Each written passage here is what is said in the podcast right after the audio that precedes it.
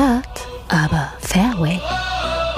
Der Golf-Podcast mit Beauty und Benny.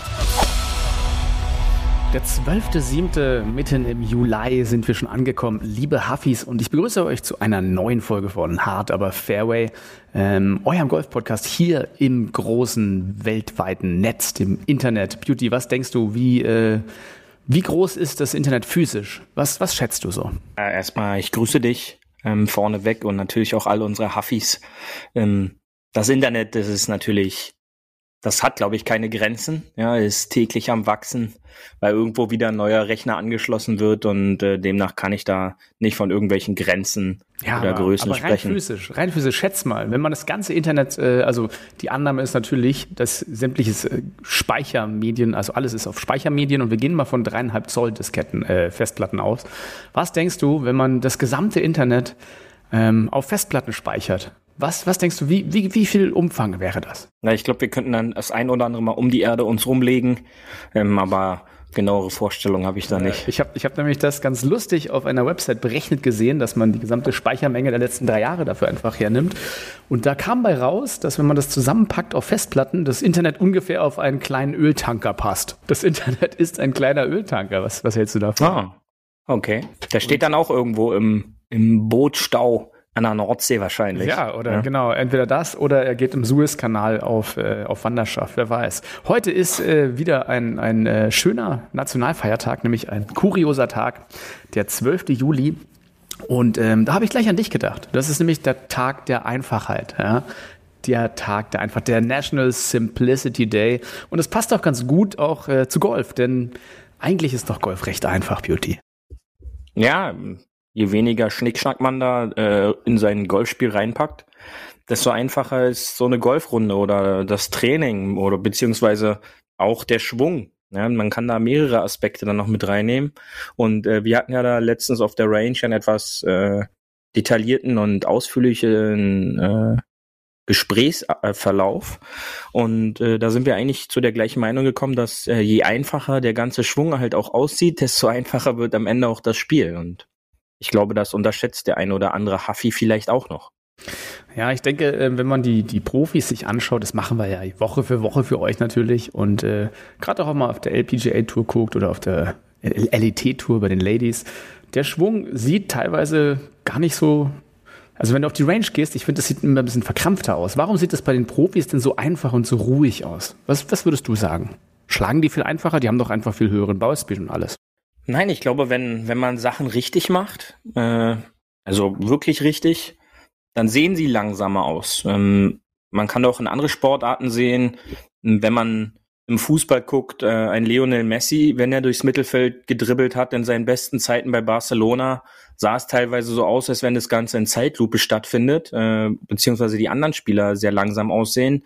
Beim Basketball, wenn ein Michael Jordan irgendwelche Sprungwürfe ausgeführt hat, ganz genauso. Oder wenn ein, ein Tom Brady das, das Spielfeld scannt. Ich glaube, wenn äh, Sportler Dinge richtig machen, dann wirken sie langsamer, einfacher und im Endeffekt auch äh, letztendlich besser. Ja, und das ist, glaube ich, ein ganz wichtiger Punkt, denn sobald man da irgendwie verkrampft ist, äh, gewisse Sachen nicht korrekt ausführt, dann, dann wirken Sachen hektisch. Ja, und äh, jeder weiß, sobald man hektisch ist, ist man nicht kontrolliert. Und sobald irgendetwas unkontrolliert wird, äh, wird es am Ende halt auch nicht ein gutes Ende haben, beziehungsweise nur in den seltensten Fällen, ja, weil dann man, weil es dann halt auch Timing abhängig wird. Und wenn ich dann halt nicht hektisch bin, sondern mich ruhig bewege, habe ich viel mehr Kontrolle über die gesamte Situation, Kontrolle über einen Golfschläger jetzt im Golf, Kontrolle über jegliche anderen Sportgeräte und, und dann wirken Dinge langweilig. Und das ist, glaube ich, ein ganz, ganz wichtiger Aspekt,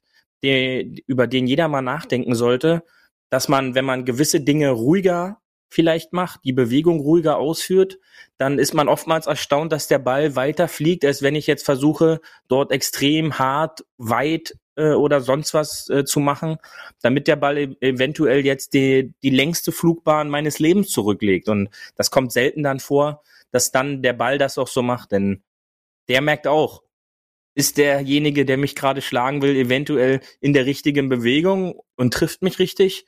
Oder hackt er gerade quasi nur rum und äh, dann reagiert der Ball auch eher, ja, auch hektisch da drauf. So ein bisschen wie die Kneipenschlägerei, oder? Wenn du irgendwie so Besoffene siehst, die sich prügeln, das sieht ja selten elegant aus. Das ist ja dann wirklich so ein, so ein Rumgeruder mit den Armen. Das sieht nicht gut aus. Wenn du, wenn du hingegen so wirklich die Top-Athleten dir anschaust, das wirkt halt immer, ich, ich glaube, man sagt ja bei allem, egal bei Tänzern, Athleten oder ähm, jetzt beim, beim UFC oder irgendwie beim MMA, das sieht dann schon irgendwie alles immer grazil und einfach aus, aber vielleicht ist ja das Takeaway davon, dass es nur deswegen so grazil und einfach aussieht, weil halt jede Bewegung geübt, geplant und äh, vor allem ja äh, ein Ziel hat. Also es ist ja alles der Bewegungsablauf, die denken sich den Bewegungsablauf nicht mal eben so aus, sondern es ist ja einer, der meistens über Jahre oder Jahrzehnte sogar gewachsen ist, gerade bei Tänzern und sowas. Also man sagt man ja auch, wenn man auf der Bühne gute Tänzer sieht, dann sagt man, ach, das sieht so leicht aus. Während wenn du Onkel ja. Klaus beim Ball siehst, naja, Onkel Klaus sieht vielleicht nach drei Jägermeistern ein bisschen leichter aus, aber ähm, eher würde man sich schon ein bisschen wegbewegen, weil man denkt, dass er ihn gleich umrempelt. Und ich, vielleicht ist es ja dasselbe Learning für, fürs Golf, dass halt tatsächlich eine Bewegung, die einfach aussieht, am Ende des Tages hart erarbeitet wurde. Ja, da kann man auch immer wieder nur Mohammed Ali äh, zitieren, der ja äh, einer seiner berühmtesten Zitate ist ja float like a butterfly and stink like a bee. Ja, also dass, dass man sich wie ein Schmetterling bewegen sollte.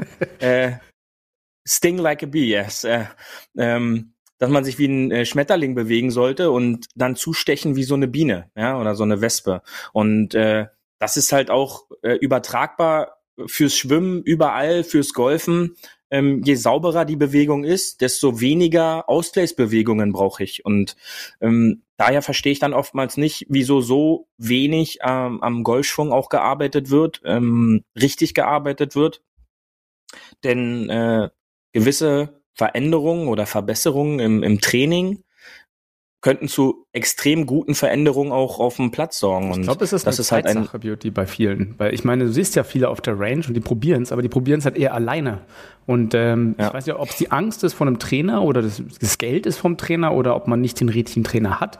Aber ich weiß, dass viele ja auch gerne YouTube-Videos gucken und sagen, das muss ich ändern und das muss ich machen. Dann posten sie natürlich schön ihren neuen Schwung. Ähm, aber da hat halt auch nie ein Profi rüber geguckt. Ich glaube, beim Tanzen ist ja auch so, da würde man vielleicht nicht auf die Idee kommen zu sagen, ich äh, lerne jetzt mal die Choreografie selber. Vielleicht machen es ja einige. Also, oder ich kannte auch Leute, die haben sich dann den Backflip selber beigebracht, klar. Aber ich glaube, im Topsport hast du ja immer irgendwie einen guten Trainer bei dir oder ähm, wenn du es ordentlich lernen willst, egal was, fängt man ja eigentlich normalerweise in irgendeinem Verein oder bei irgendeinem Trainer an. Gehen ja auch viele zum Personal Trainer, um Fitness zu machen. Ne? Ja, und ich glaube, ich glaube, ohne, ohne guten Trainer äh, kommt man halt auch nicht zum Top-Sport, ja. Äh, all diese Geschichten, dass, dass irgendwelche Golfpros angeblich noch nie einen eigenen Trainer hatten, sind, glaube ich, auch schön ausgedacht. Das lässt sich dann halt immer so schön erzählen, die Baba Watsons und wie sie alle heißen. Ähm, ja aber ich glaube, Co, im, ne? im Laufe der Zeit waren da schon Top-Trainer mit am Werk die dann halt auch einfach dafür sorgen, dass man auch zu einem Top-Sportler wird. Und das ist ganz wichtig. Ich glaube, ein wichtiger Punkt ist auch, dass es vielleicht dem einen oder anderen auch ähm, vielleicht eine Art von Peinlichkeit ist, zum Trainer zu gehen, ähm, um halt nicht ihren, ihren Schwung dort zeigen zu wollen, der dann eventuell die Mängel alle aufzählt oder vielleicht erstmal versucht zu klären, die da sind. Ähm, und dann versucht man das halt über den einfachsten Schwungtrainer dieser Welt, YouTube dann zu regeln, was es in den meisten Fällen nicht besser macht, sondern oftmals immer noch äh, verstärkt. Und das ist halt ein großes Problem. Aber da sind wir wieder bei unseren Lieblingsthemen Anspruch und Wirklichkeit und wie ernst nehme ich die Sache wirklich. Das, das kann man so jetzt aus der Ferne nicht sagen. Und das muss zum Glück jeder für sich selbst entscheiden. Wir gehören ja zu den, zu den Leuten, die dann den Trainer besuchen äh, in gewissen Abständen. Ähm, und das muss jeder für sich selber entscheiden. Genau. Und äh, ja, da, ich, ich würde sagen, keep it simple ist ja immer auch ein gutes Motto allgemein. Also beim, beim, wenn heute der Tag der Einfachheit ist, das kann man das ja vielleicht ein bisschen aufs Golfspiel übernehmen und lass uns doch mal hier eine Runde mehr, mehr Netto vom Brutto nehmen. Komm, ich habe doch, du hast vielleicht ein paar super Tipps für mich, wie ich mein Golfspiel einfacher machen kann. Paar 5. Mehr Netto vom Brutto. Also, das ist natürlich Golfspiel besser machen, ähm, ist natürlich Training, hast du recht, und langfristige Sache, aber was sind denn jetzt so ein paar kleine Hacks, wie man den Score runterkriegt. Wenn man sagt, naja, man spielt normalerweise den Score X und vielleicht, kriegt man einfacher ein paar Schläge runter auf der Scorekarte? Ja, ganz wichtig ist, ähm, das ist auch wieder so eine Überwindungssache. Man muss mit besseren Spielern auf den Platz gehen. Denn äh, die einfache Beobachtung solcher Runden kann vielleicht den ein oder anderen Horizont erweitern, äh, wie man gewisse Situationen regelt oder oder äh, sag ich mal auch strategisch regelt. Und das kann man vor allen Dingen natürlich von besseren Spielern äh, lernen. Ja, auch wenn ich wenn ich jetzt auch noch nicht so neu im Sport bin und ein vergleichbar hohes Handicap habe, sollte es dich nicht davon abschrecken, mit extrem guten Spielern auch mit auf die Runde zu gehen. Ähm, ich hatte das Glück, dass ich nach vier, fünf Wochen im Golfsport ähm, einen mittlerweile meiner, meiner vertrautesten Golf-Buddies ähm, und auch äh, Vater meines Patenkindes äh, getroffen habe und äh, der mich dann damit auf die Runde genommen hat. Ähm, der war zu dem Zeitpunkt noch äh, Golf-Professional, ähm, Playing Professional und äh, der war sich dann auch nicht zu schade, mich dann halt nehmen äh, wofür ich natürlich immer noch sehr, sehr dankbar bin, sofort gewisse Dinge anders zu regeln, als wenn ich dann halt aus einem kniehohen Raff versuchen, über die Rafftiefe weiter Richtung Grün zu spielen. Ähm, das ist halt ausgedacht in der Situation, da schafft man es nie den Ball rüber und dann verschlimmert man oftmals die Situation. Und dann muss man halt oftmals auch eher den Querpass mit ins Spiel nehmen, um dann äh, von dort Richtung Grün weiterspielen zu können.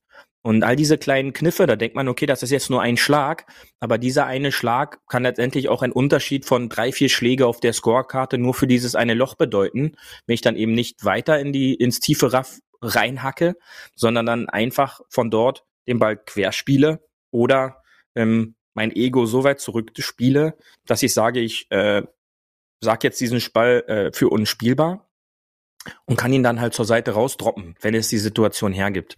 Und das sind all diese, diese kleinen Kniffe. Und natürlich ist dann der wichtigste Punkt, der überall immer gepredigt wird, man muss sich aufs Puttinggrün auch stellen. Denn sobald ich das Putten trainiere, ähm, dann kann ich nicht nur mit Kumpels gewisse Zockerspiele klar gewinnen, sondern ähm, dann kann ich halt auch mein Putting-Spiel für eine gesamte Golfrunde äh, verbessern.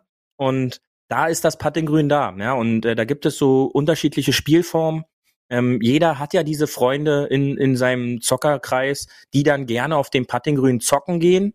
Ähm, und dann kann man da unterschiedliche Matches halt auch machen. Und dann sieht man letztendlich wirklich, wer das Putten verstanden hat und wer dann doch eher nochmal das Putten trainieren sollte. Und da ist Putten für den Gesamtscore, für, für, ja, um mal schnell fünf, sechs, sieben, das hört sich jetzt viel an, ist aber kein unrealistisches Ziel, ähm, Schläge von seiner Scorekarte zu holen, ist dann halt ganz, ganz wichtig. Und neben spielstrategischer Verbesserung gehört dann auch das Spiel ums Grün und vor allen Dingen auf dem Grün als Verbe Verbesserungspotenzial immer wieder noch dazu. Golf ist ja ein wahnsinnig kapitalistischer Sport. Also jeder kriegt ja genau das raus, was er reinsteckt, so ein bisschen. Und äh, es ist auch ein wahnsinnig unfairer Sport. Das passt ja auch gut dazu. Denn wie man so schön sagt, die Scorecard hat keine Bilder. Also wie diese vier oder fünf zusammengekommen ist, ist am Ende völlig egal. Ähm, kannst du halt noch so einen schönen Drive gemacht haben und noch so eine schöne Annäherung. Wenn du dann sechs Putts brauchst, hast du halt einfach den Score, der da drauf steht. Und ähm, deswegen kann man ja vielleicht, wenn man, wenn man eh jetzt kein Scratch-Golfer ist, also Scratch heißt gegen Handicap 0, sondern halt einfach so ein Normalgolfer, sage ich mal, irgendwo zwischen 10 und 30 Handicap ist, sollte man sich eh vielleicht als Ziel auch überlegen, nicht immer das Paar spielen zu wollen auf jedem Loch, sondern eher das Bogey anzuspielen, auch strategisch, weil das ist ja am Ende das, was rauskommt. Und wenn man, das weiß ich von mir selber, wenn man zu viel will und dann immer diese Ultralinien spielt oder voll raufhaut, ist halt auch mein Ball weg und das kostet halt immer gleich Punkte. Von daher ist vielleicht auch so am Tag der Einfachheit äh, zu sagen, die Leute, die halt gutes Handicap spielen, spielen manchmal auch ein langweiliges Golf gefühlt. Ne? Das kannst du ja auch ein bisschen bestätigen. Ja, wie gesagt, von dieser äh, Situation letztens auf der Range, wo wir gesprochen haben, kam ja auch ein, ein Huffy vorbei, und äh, nach kürzester Zeit äh, wurde natürlich dann, kam auch das Wort langweilig, dass es ja langweilig aussieht, dass der Ball immer die gleiche Kurve hat. Ähm, ja, und das kommt halt durch die Vereinfachung und äh, dem langweiligen Aufbau der Trainingsstation. wie selten sehe ich, dass jemand halt mit Ausrichtungshilfen oder so trainiert ähm, und wundert sich aber dann, dass der Ball alle Kurven in allen möglichen Formen, links, flach, rechts, hoch, ähm, andersrum natürlich auch, äh, annimmt, auch auf der Range. Und wir dürfen uns nicht vergessen, auf der Range haben wir immer noch die Möglichkeit, einen zweiten Ball ohne Probleme hinterher schlagen zu können.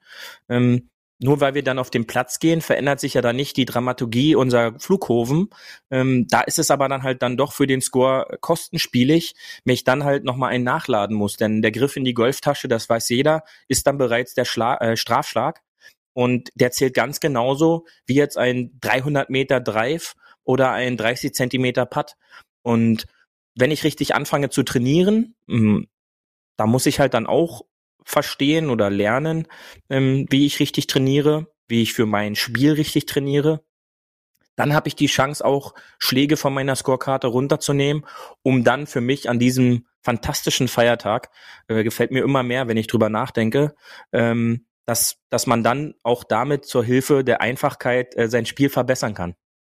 Ja, und das ist ähm, ja auch so ein Learning für die Leute, die ein bisschen besser sind. Ähm, was ich immer gemerkt habe, ist, dass halt man steht am Tee und äh, hat so 150, 160 Meter und ja, die Leute unterhalten sich nämlich eine 8 oder eine 9, wo ich denke, ja, das bringt doch, also was bringt's dir, wenn du deine, deine 9 160 Meter haust? Du hast doch 14 Schläger im Bag.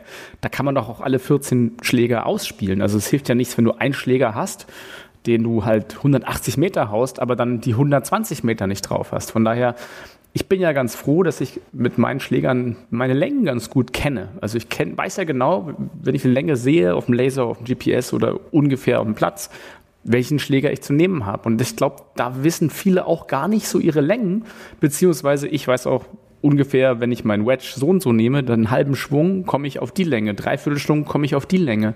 Und ich glaube, das ist ja auch so eine Einfachheit, dass man einfach eine Zahl hat und sagt, okay, 40 Meter, 80 Meter, 120 Meter, dass man auch sofort sagt, ja klar, ist mein XYZ-Schläger.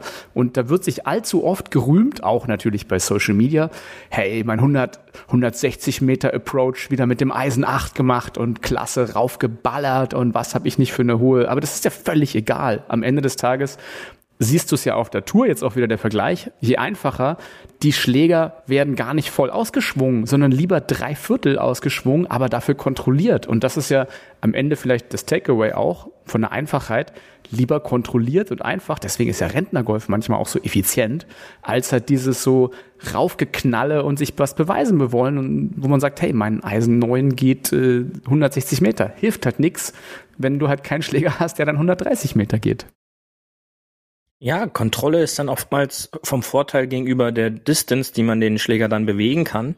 Und ähm, bei all diesen Turnieren, die wir alle auch schon mal gespielt haben, ich glaube, da rede ich auch für die Huffis allgemein, ähm, da hat man halt auch schon gesehen, dass vor allen Dingen aus Grünzeitbunkern, ähm, dass da auch so ein Sandwich auch mal schnell 140 Meter weit fliegen kann, wenn es dann halt astrein übers Grün gedünnt wird.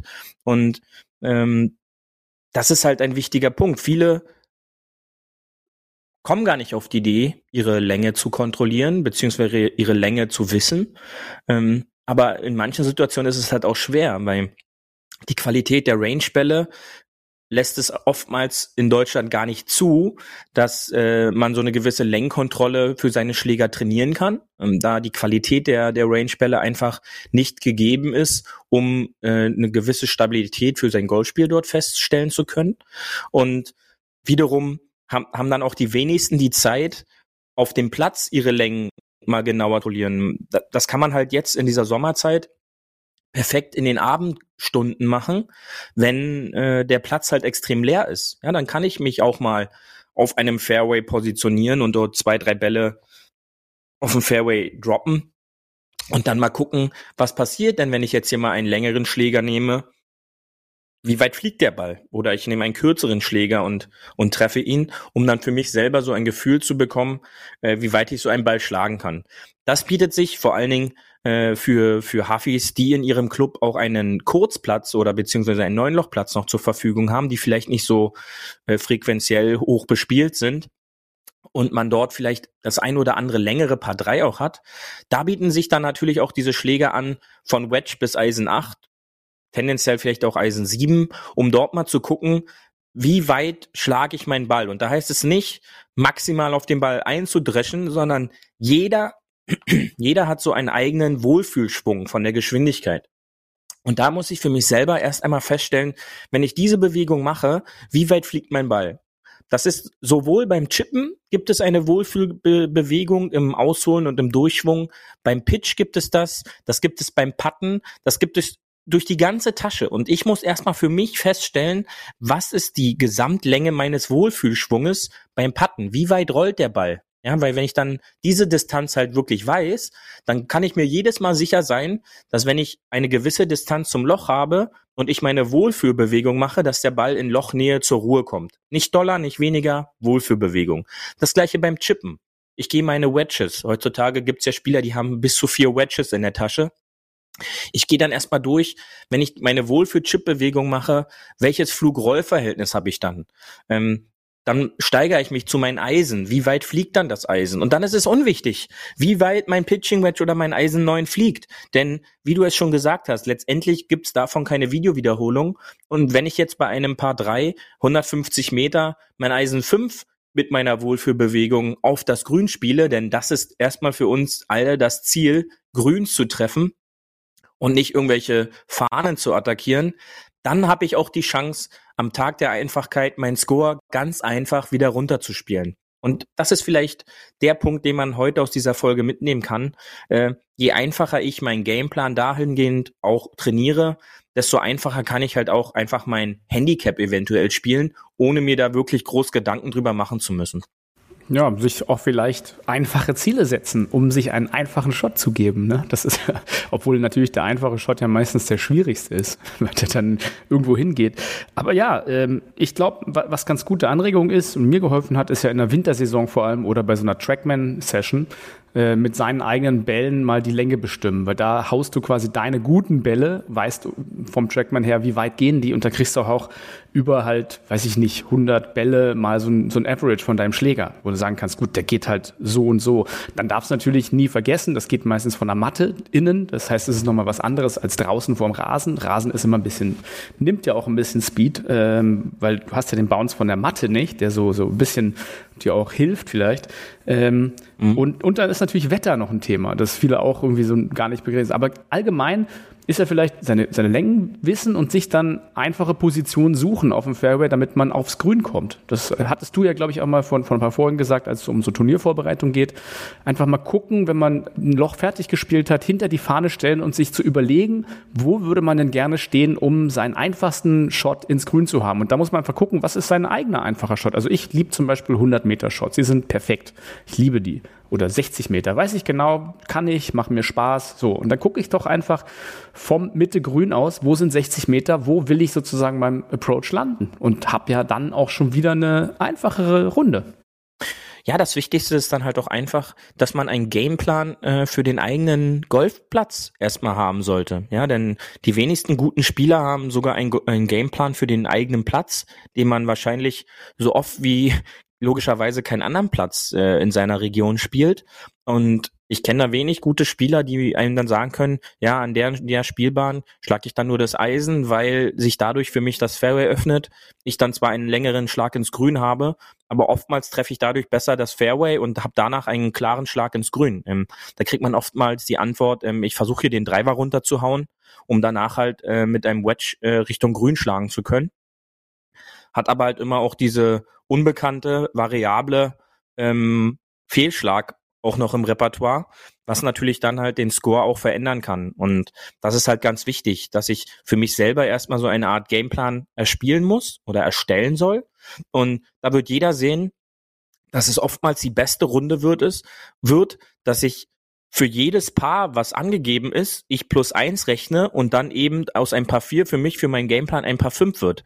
Denn dann spiele ich halt im schlimmsten Fall das Bogi. Ja, und ich sag mal so, Bogi Golf wissen wir alle, da ist ein Paar dann dabei und schon habe ich die Chance, die 90 zu, zu knacken, wo die meisten Leute Probleme haben, vielleicht die 100 zu knacken.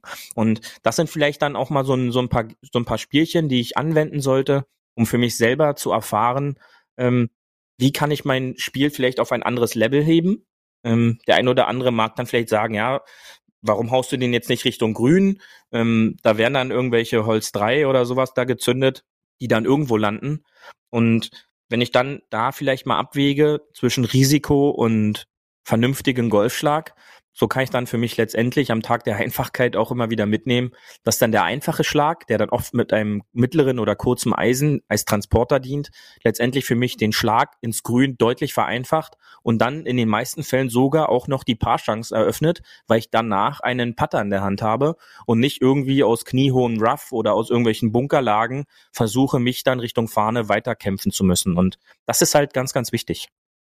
Als letztes würde ich noch gerne hinzufügen, das habe ich nämlich bei dir gesehen, das hat mir sehr gut gefallen, Beauty, nämlich vielleicht probieren aus Einfachheit halber den Dreiviertelschlag zu nehmen auf seiner Runde, selbst wenn man damit ja, 10, 20 Prozent kürzer ist. Es reicht bei guten Spielern und bei mittelmäßig guten Spielern immer noch für ein gutes Ergebnis und ist teilweise besser, als halt 100 oder 110 Prozent zu geben, weil diese Bälle landen oft in irgendwelchen Hindernissen oder Hazard Areas. Und ähm, das, das wäre so meine Aufgabe äh, an uns vielleicht, auch die nächsten Runden mal so ein bisschen einfacher zu spielen und vor allem ruhiger zu schwingen. Das ist ja einfach mal, lass uns das probieren. Was hältst du davon? Ja, und ich glaube, der perfekte Übergang darüber ist dann halt jetzt auch äh, das letzte Major äh, des Jahres, was ansteht, äh, und zwar die Open in St. Andrews, und zwar nicht ja. irgendwelche Open, sondern die 150. Open. Und dazu, und dazu, gehen, glaube, wir doch, da hier, dazu gehen wir doch rüber aufs Tourgeflüster, komm. Das ist es. Und Paar 4 Tourgeflüster. Und ich glaube, da sieht man dann auch den ein oder anderen gefühlten Dreiviertelschwung, denn was besonders ist natürlich beim Linksgolf, ist es, den Ball gut unter Kontrolle zu haben. Und da ist dann auch der, der Windfaktor natürlich immer noch mit drin. Und ähm, wenn ich etwas kontrollierter schwinge, hat der Ball auch etwas mehr kontrollierteren Backspin, was natürlich dafür sorgt, dass der Ball auch dort zur Ruhe kommt und dann nicht etwa vom Wind irgendwo weggepustet wird. Ja, es ist tatsächlich, wie du gesagt hast, die 150. Open. Das äh, muss man sich erstmal überhaupt natürlich auf der, auf der, Zunge zergehen lassen, wie lange halt das, äh, die findet ja auch immer woanders statt, aber jetzt ist natürlich in St. Andrews, St. Andrews ist ja quasi the home of Golf, wie man so schön sagt, da wurden ja auch quasi, war ja erst, soweit ich weiß, ein Neunlochplatz, da ist man neun Löcher halt rausgegangen und dann wieder neun Löcher rein, daher kommt dieses berühmte In and Out auf der Scorekarte, wer es noch nicht weiß.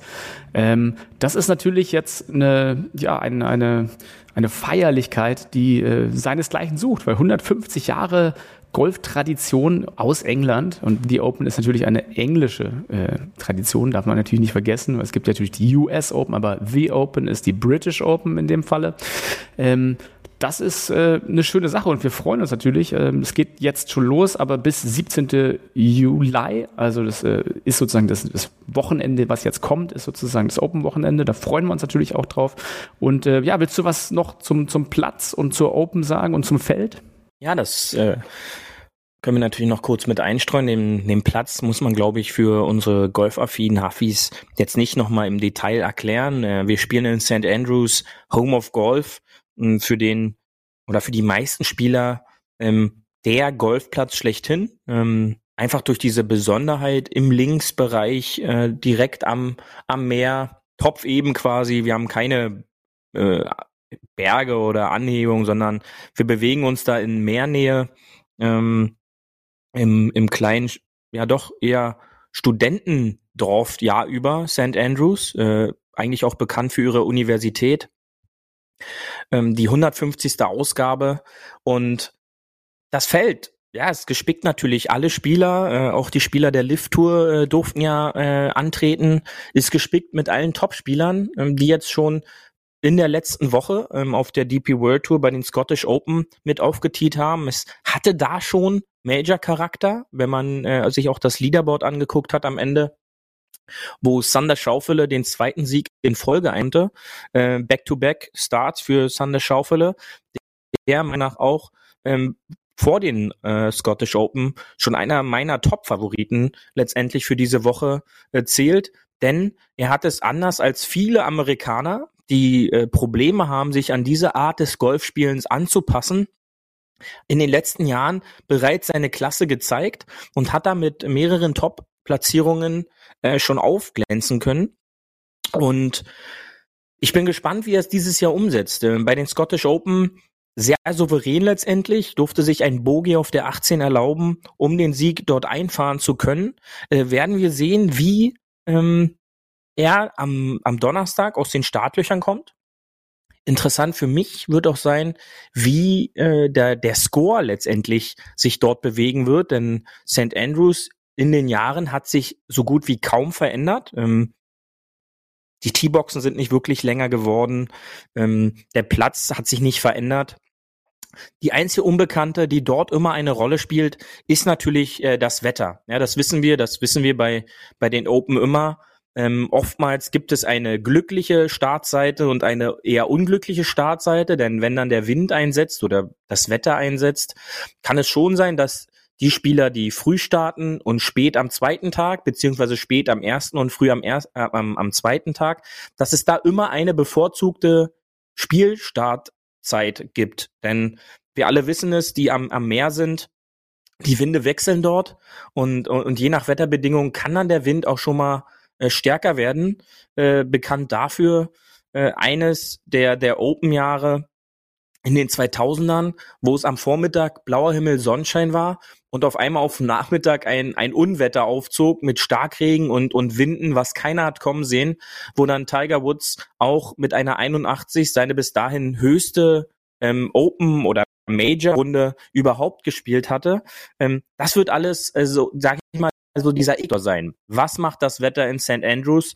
Ähm, und, und dann werden wir, glaube ich, einen sehr, sehr tiefen Score sehen. Denn ich glaube schon, dass durch die Weiterentwicklung natürlich der letzten Jahre St. Andrews mit, den, mit der Zeit jetzt vom Score her nicht mehr so diese hohen Ergebnisse zulässt. Also ich glaube schon, dass wir dort vielleicht eine, eine 61er, 62er Runde an den ersten zwei Tagen schon sehen können, wenn der, wenn der Wind ausbleibt.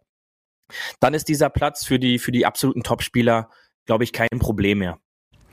Und äh, dazu muss man ja sagen, jetzt äh, zu den Feierlichkeiten äh, wurde wer ausgeladen, nämlich natürlich Greg Norman, weil er auf der Lift-Tour da ein bisschen zündelt und natürlich als Gesicht der Lift-Tour, die haben die Spieler zwar zugelassen, aber Greg Norman wurde als ehemaliger Champion ausgeladen und das ist ja auch irgendwie was. Dazu äh, mischen sich noch die äh, die, die Rumors, also die äh, Gerüchte, dass äh, Henrik Stanson auch kurz vorm Überlauf zur Lift-Tour steht. Also es bleibt, selbst wenn so ein großes Major mit 150 Jahre Tradition ist, es bleibt und äh, zündelnd in diesem Jahr zwischen Lift-Tour, PGA-Tour und äh, DP World und R&A. Also da ist, da ist noch eine Menge los und man sieht, dass die Golfwelt da so ein bisschen im Umbruch ist. Und hast du, hast du auch ja. dieses, dieses Video vom, äh, vom Lift Jet gesehen, wo die da alle so High-Class-mäßig äh, abfeiern? Also die, die machen da einen schon auf Bling Bling, ne?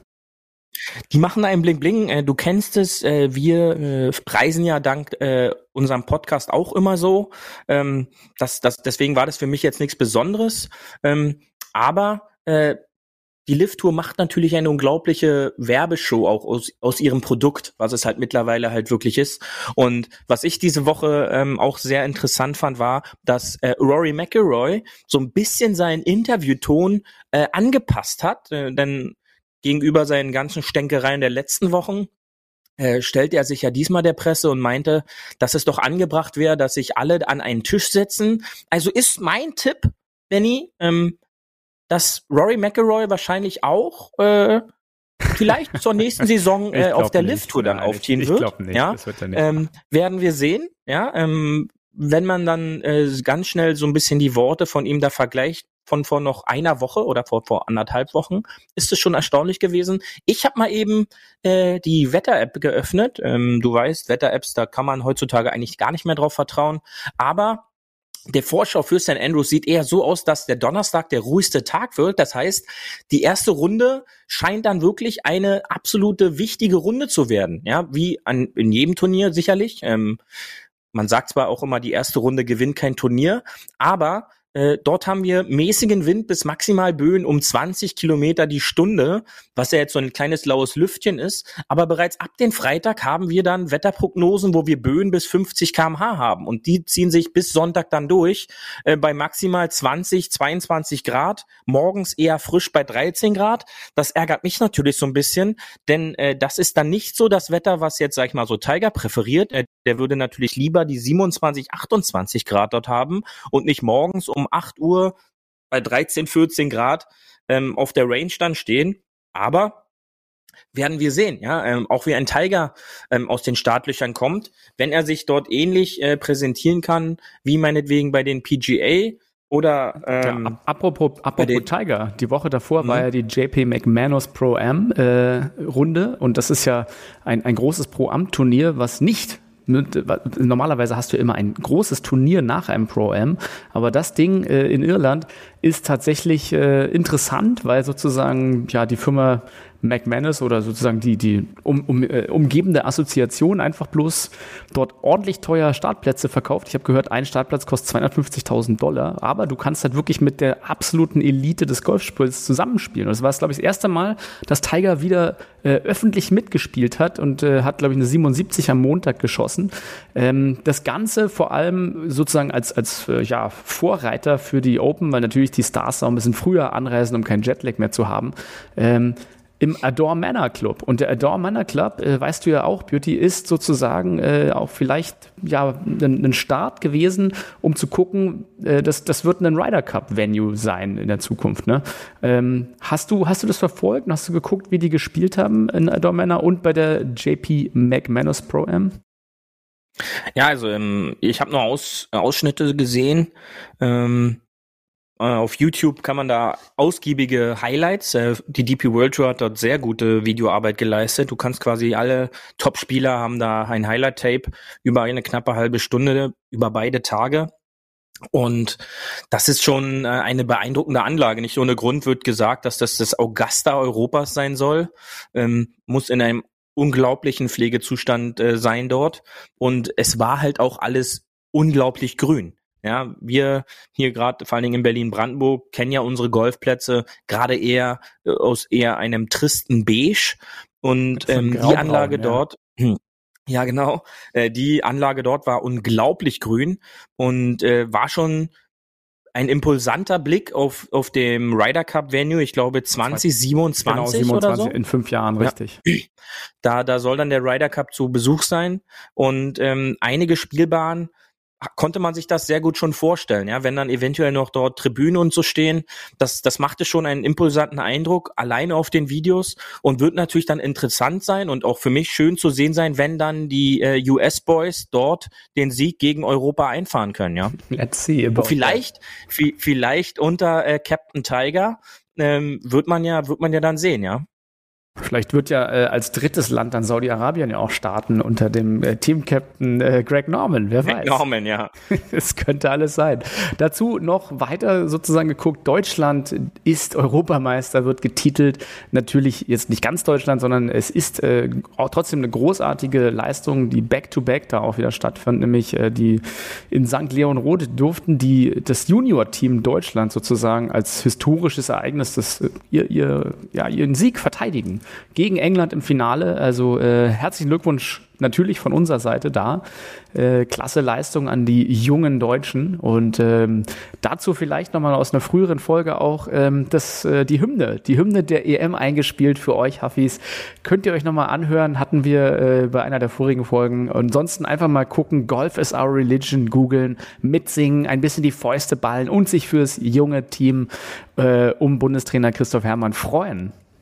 Ja, und äh, für unsere Huffis, ich glaube, du hast ja auch einen gewissen Anteil auch am Sieg, denn du hast die Jungs ja im Winter im Trainingslager in Portugal äh, guten Mutes zugesprochen bei einer fairen Überfahrt. Richtig, korrekt. Äh, demnach kann ich dir ja auch gratulieren zum Teilsieg äh, der Europameisterschaften, Benny. Ja?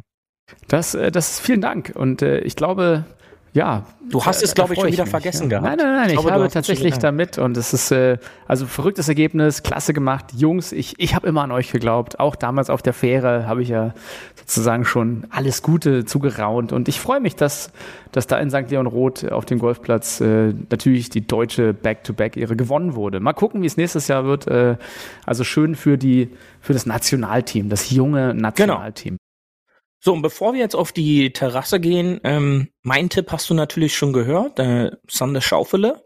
Ähm, was ist denn jetzt dein Tipp für die Huffis, falls sie ihr Haus, ihr, ihr, ihr Grundstück wetten wollen? Äh, was ist dein Tipp für diese 150. Also, Open in St. Andrew? Wer schreibt sich ja. ins Geschichtsbuch? Ich habe ich hab einen verrückten Tipp, Beauty, auch wenn er jetzt noch nicht so drauf ist. Ich glaube, der Salatoris macht's. Der Salatoris ist nämlich, können wir nochmal zusammenfassen, über die letzten vier Majors hat er den besten äh, aggregaten Score gemacht. Er hat ja wirklich, wenn man alle Majors zusammenzählt, war er der Beste und hat ja auch nur knapp gegen Fitzpatrick verloren. Ich glaube, da, äh, da geht was bei Salatoris. Der hat Bock und wenn es der nicht wird, wird's halt wie immer Scotty Scheffler und scheffelt sich den Titel. Okay. Also Scotty Scheffler und Will Salatoris auf deiner Liste. See, Wenn ja. du zwei gewählt hast, dann darf ich auch noch einen zweiten, einen zweiten wählen. Komm. Ähm, also ich nehme Sander Schaufele und ich glaube, Rory bricht durch. Äh, Na, das ist das mein zweiter geil. Tipp. Das wäre geil. Ähm, Im Home of Golf 150 Jahre. Ich glaube, er hat Lust. Im, durfte ein paar Minuten ihm auf der Range verfolgen äh, am Fernsehen und glaube, der macht motivierten und vielleicht schafft er es ja diesen Fluch der Major-Titel jetzt nach über acht Jahren jetzt mal wieder einzuholen. Ich bin gespannt. Also. Ja, 2014 war, glaube ich, das letzte Mal. Hat er ja schon mal die Open gewonnen, oder? Das war. Äh, genau. Ja, tatsächlich. Ja. Ne? Also.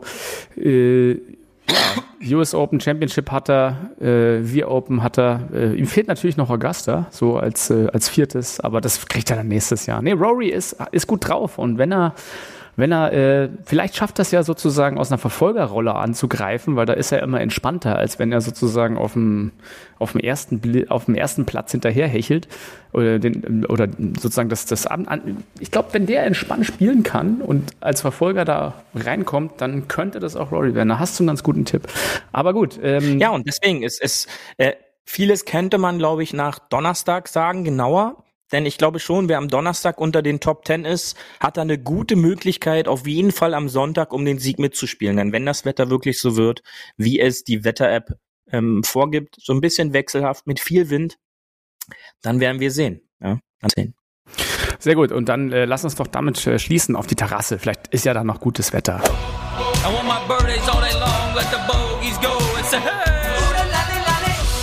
Hole 19 auf der Terrasse. Äh, ich habe dir einen, einen schönen Drink mitgenommen, nämlich von der Drinks Open. Ist ja sie Open und da gibt es ja auch eine Drinks Open natürlich mit äh, großartigen Cocktail-Kreaturen oder sind, sind es dann Influencer? Ich weiß es gar nicht. Aber die Drinks Open und da ähm, habe ich dir den Drink mitgenommen, nämlich den Siegerdrink, weil wir trinken natürlich nur Siegerdrinks, so ist es halt. Nämlich den Jack Spring. Bisschen Jack Daniels, bisschen Limettensaft, Eiweiß rein, Thymian rein und äh, Fever Tree Ginger Beer. So, das ist der Drink. Also probiert den mal aus. Und das ganze andere Chichi, das schmeckt man ja kaum. Da packt man vielleicht nur eine leckere Maraschino-Kirsche drauf. Genau. Ich hätte für den Fall äh, Scottish Open 150 in St. Andrews der hätte ist, ich der ist auch nicht die schlecht. Scottish Surprise. Und zwar ähm, brauchen wir ein bisschen Crash Eis, Maracuja-Saft, ein Schuss Zitronensaft, ein Schuss Angostura, hatten wir schon öfter, ähm, schottischen Whisky, ja, und ein Schuss Grenadine. Das Ganze gut shaken in ein Glas und dann ab auf die Couch und die Open gucken. Ich glaube, dann können uns auch die Open surprisen. Und letztendlich hoffe ich natürlich, dass alle Huffis Bock und Lust beim Zuschauen wieder haben. Ich glaube, man wird sehr gutes und sehr tiefen Score sehen und äh, alles andere, ja, können wir nächste Woche noch äh, drüber fachsimpeln. Genau. Ähm, und mal sehen, ob unsere Tipps aufgegangen sind, ja? Ähm, ich hoffe vier ja. aus einem Feld von 160 hoffe, ja. knapp, dann kriegen wir das ja vielleicht hin. Ich glaube, ich werde wieder, äh, ich werde wieder einen guten Tipp haben. Deswegen setze ich jetzt meine restlich verbliebenen 16 Bitcoins drauf und die werden sich dann unglaublich vermehren, Beauty. Okay, go for it. Ja. Dazu habe ich gelesen, dass äh, irgendein, irgendein Krypto-Startup von den Neffen vom Bundeskanzler pleite ist. Aber ey, egal. Es ist, äh, du weißt ja, wie man, wie man an der Börse oder bei Spekulationsobjekten ein kleines Vermögen machen kann, oder? Man lässt es einfach. Nein, man nimmt ein großes Vermögen und investiert. Dann kriegt man ein kleines genau. Vermögen. So ist es. Ja, und ich verabschiede mich, freue mich sozusagen auf die, The Open. Äh, ist ja sozusagen ein, ein großartiges Major. Und ähm, ja, Beauty, du, du hast die letzten Worte der, der Sendung und mach es einfach, denn heute ist ja, wie du weißt, Tag der Simplicity, der Einfachheit. Also bleibt einfach da draußen. Ja, also genießt die Open, tippt vielleicht in eurer Golfgruppe so ein bisschen. Ähm, die Pros vor Ort werden es dann für euch ausspielen.